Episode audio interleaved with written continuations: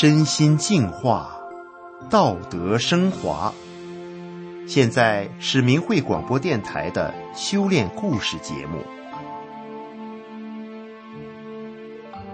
听众朋友您好，二零一一年八月的一天，一位重庆市垫江县的六旬老人坐上了从周家镇开往垫江的客车。傍晚六点左右。客车刚开过一个叫峡口的村子时，他突然感到胸口处被人拍了三下，然后感觉两个人拧着他的肩膀往前走，走的速度非常快，他只听到风从耳边过。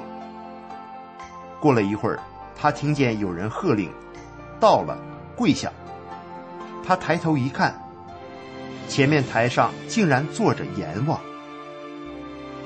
听众朋友，您是不是以为这是一个玄幻小说中的情节？其实不是，这可是我们今天故事的主人公的亲身经历。下面就让我们一起来听听他在地狱里的经历。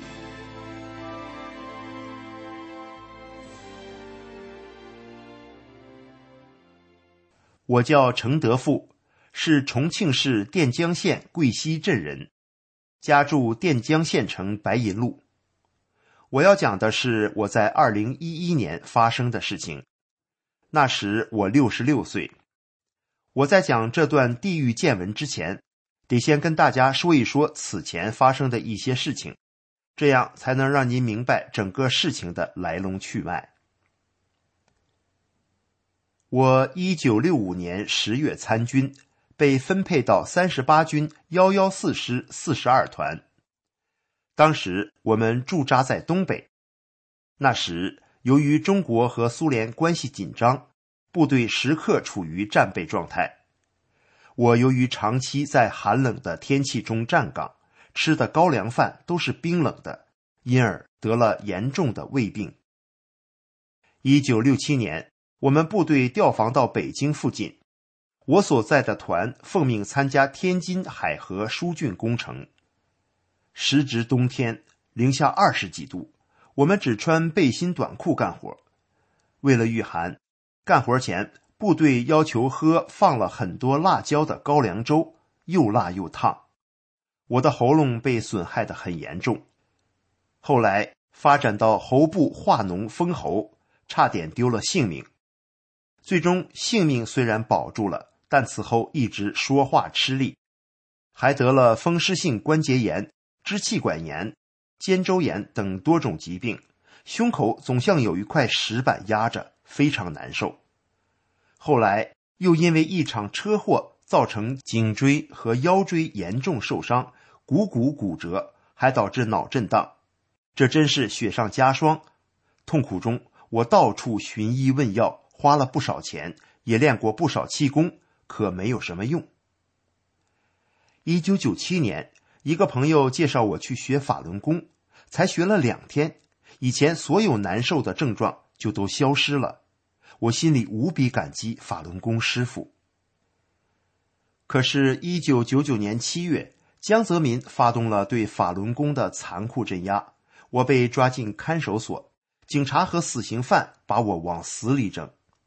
之后。我被送进重庆西山坪劳教所残酷迫害，好不容易从劳教所回家后，他们又把我抓进所谓的学习班关押。我妻子和女儿无法忍受这样的骚扰迫害，纷纷离我而去。离婚后，我又找了一个老伴儿，我们一起生活了两年多。在沉重的压力和打击下，我不怎么练功了，原本健康的身体。再次出现了一些病状。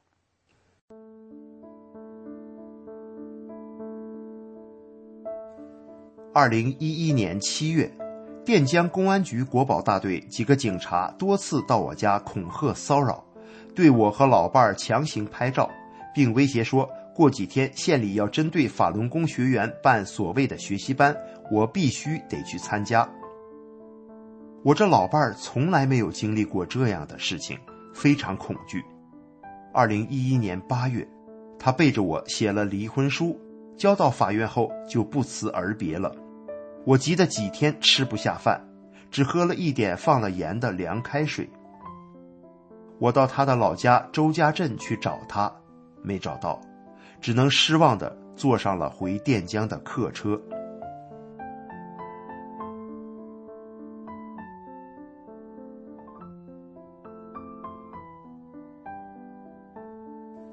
我在坐车的路途中，大约傍晚六点左右。我感觉被两个人拧着胳膊，飞速带到了一个地方，然后我就听见有人喝令：“到了，跪下。”又听见另一个人禀报说：“王爷，您要的人抓来了。”只听这位王爷说：“你抬起头来。”我抬起头来，看到台上坐的人，头戴皇冠，身穿淡色袍服。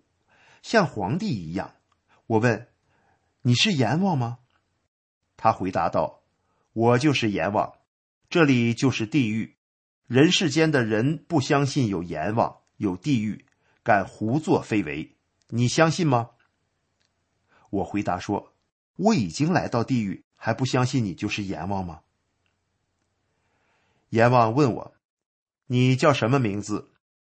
我说：“我叫程德富。”阎王又问：“多大岁数？”我说：“六十六岁。”只听阎王说了一声：“不对。”然后阎王又问我是哪里人，我回答说：“垫江县人。”我向阎王补充说：“我的姓是成都的成。”于是阎王大声说：“抓错了，第二班赶快去湛江。”抓那个四十岁罪大恶极的陈德富，那个陈德富才是阳寿已到该抓之人。原来抓我的那两个差役听错了，把湛江听成了垫江。那位湛江的陈德富是尔东陈的陈，我是成都的成，字不同，但音很相似。阎王翻了一下桌案上的一个大本子。翻了很多页，才说：“是这个。”阎王笑着对我说：“抓错了，你是我请来的贵客，你早就在地狱除名了，不属于我管。”我问：“那我归谁管？”阎王手向上指着说：“你归上面管。”我突然想起来，我修炼了法轮大法，大法师父曾经在讲法当中说过。我把大法弟子每个人都在地狱里除了名了，常人人人都在那里的名册中有名。阎王说：“你既然来了，不妨参观一下再回去。你回去要做三件事：一是回去告诉阳间的世人，阎王、地狱是专管惩治恶人、坏人的，善恶有报。”做了坏事、恶事是一定要遭报应的。第二，你是有任务的，你回去要多做善事，多救人。第三，你把我说的和在地狱看到的一切告诉阳间的世人，前面做错了，改好了就好，不要再继续作恶，给自己留下个好的未来。你一定要记住。我回答：记住了。然后。阎王说：“让这两个差役带你去看，在阳间作恶后到阴曹地府加倍承受酷刑的场景。时间紧，十八层地狱你没有时间全都看，就看一看最轻的刑罚吧。”于是，两个差役带我到了奈何桥，看到桥下万丈深渊，桥又窄，我不敢过。两个差役扶着我，这才战战兢兢的过了奈何桥。差役说：“因为你是我们王爷的贵客，我们才对你这样客气。如果是那些在阳间做了恶事来受刑的，哪管你怕不怕，铁链子套着，一拉就过来了。”走过奈何桥，差役叫我抬头看血海。我抬头一看，吓坏了，一望无边的血海里全是人，多数都是看起来像官员和穿着公检法司等各种制服的人，也有穿着各种工作服和白衣服的人，他们全都被血水泡着，被鳄鱼、毒蛇、狮子等各种食肉动物撕咬着头、手和腿。各种哭叫声、求饶声响成一片。我正目瞪口呆地盯着那一望无边的惨景，差役拉着我的手说：“快抬头往这边看。”我回过神来看这边，那场景更可怕。一个一望无边的广场上摆着各种各样的刑具，刑具多得一眼看不到尽头。每个刑具都有人在受刑。我看到的第一个大刑具上绑着一个又高又胖的人，像个当大官的。他左右两边一边一个行刑的差役，每个差役手里都拿着一个割肉的大刀和一块肉。我问差役：“这是为什么？”差役说：“这人是当官的，贪污受贿，不知贪了国家老百姓多少钱。”到地狱后割肉来还。我问：“还得清吗？”差役说：“都能还清，不还清就放过阎王，就会被指责不公，徇私，阎王都要受到上天的惩罚的。”接下来受刑的是四个穿着四种执法服装的，头戴着中共的国徽帽，并排着反绑在一个刑具上。一根钢钎横穿四人的腰部，一边一个刑役将钢钎一推一拉，四个人的惨叫声太凄惨，满地都是血。我问他们为什么受这个刑？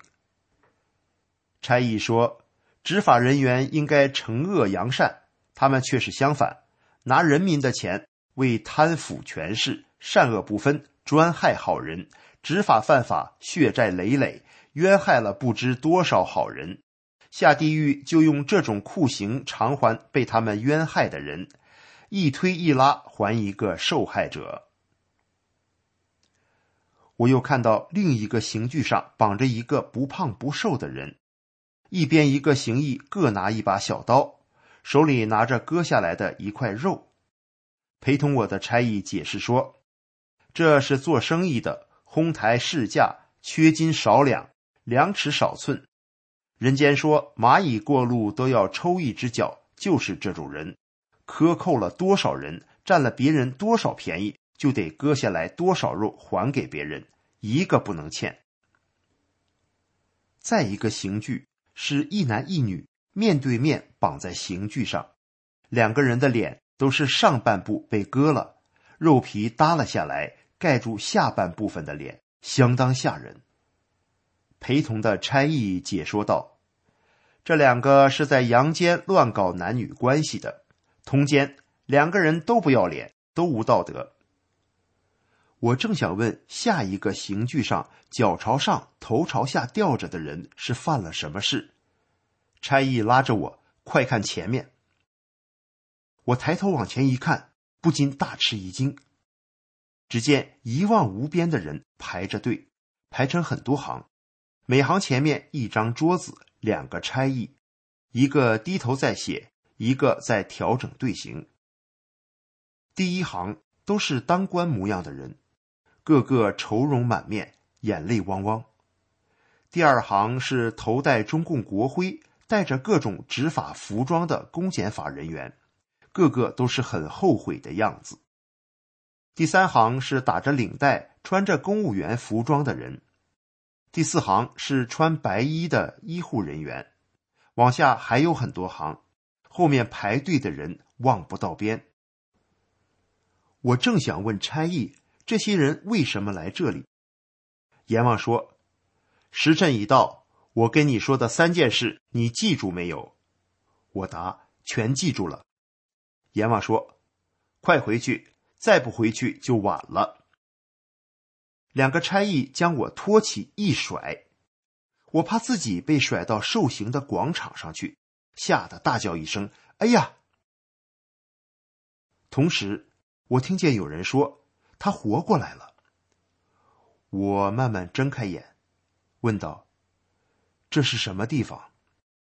医生答：“这是县医院急诊室。”我身边的人都问我：“你大叫什么？”这时，我身边除了医生、护士，还有客车司机和售票员。我回过了神，就对他们说：“我刚刚到地狱去了一趟。”看到地狱的一切都很可怕。司机听了，就催促我说：“你快快讲给我们听。”于是，我就把阎王讲的三件事和见到的一切都讲给了他们。然后我问他们：“我明明在车上，怎么来这里了？”售票员告诉我说：“我看你突然满头大汗，脸色大变，人往下缩。”就赶快叫人把你按在椅子上，然后叫驾驶员中途不要再停车，赶快送你到医院。驾驶员按着喇叭急速开车。我跟乘客说：“先把你送到医院，再送他们回来。”大家都同意，五分钟内就把你送到这里来了。我跟驾驶员送回乘客，把车子开回家后，我们搭出租车来看你，发现你还是一点气都没有。氧气也没有动，输液药水也不滴。医护几次催着送你到太平间，我们不同意。我和驾驶员商量了，等到十一点还不醒，我们再把你送去太平间。我说：“谢谢，谢谢你们四位救命之恩。”我问：“几点了？”医生说：“晚上十一点了。”我说：“你们太辛苦了，我请客。”每个人二十元辛苦费，感谢你们。药费我明天来结账。我去了趟厕所回来，拉他们去饭店。医生说，我跟护士商量了，氧气没动不收钱，点滴几元钱我包了，二十元辛苦费就免了，吃夜宵更是免了。我听阎王的。今晚算我们第一次做好事了，我们谢谢你的诚意。他还笑着说：“阎王的贵客，后会有期。”说完，他俩就回值班室了。驾驶员拉着我到外面，对我说：“今晚我们就算第一次做好事，谢谢阎王的贵客给我们讲了到地狱的所见所闻，多做好事，不做坏事。”争取到地狱不受罪，二十元和吃宵夜都免了，就此告别。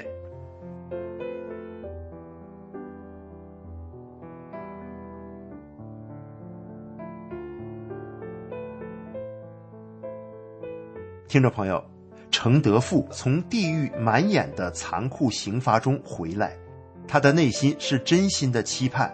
盼所有的人都不要在无知中再犯下神所不允许的罪恶。当他与售票员和司机道别时，看着他们俩消失在夜幕中，程德富流下了眼泪，因为他知道明白了真相的他们会做好人的。好，听众朋友，今天的故事就为您分享到这里了，感谢您的收听。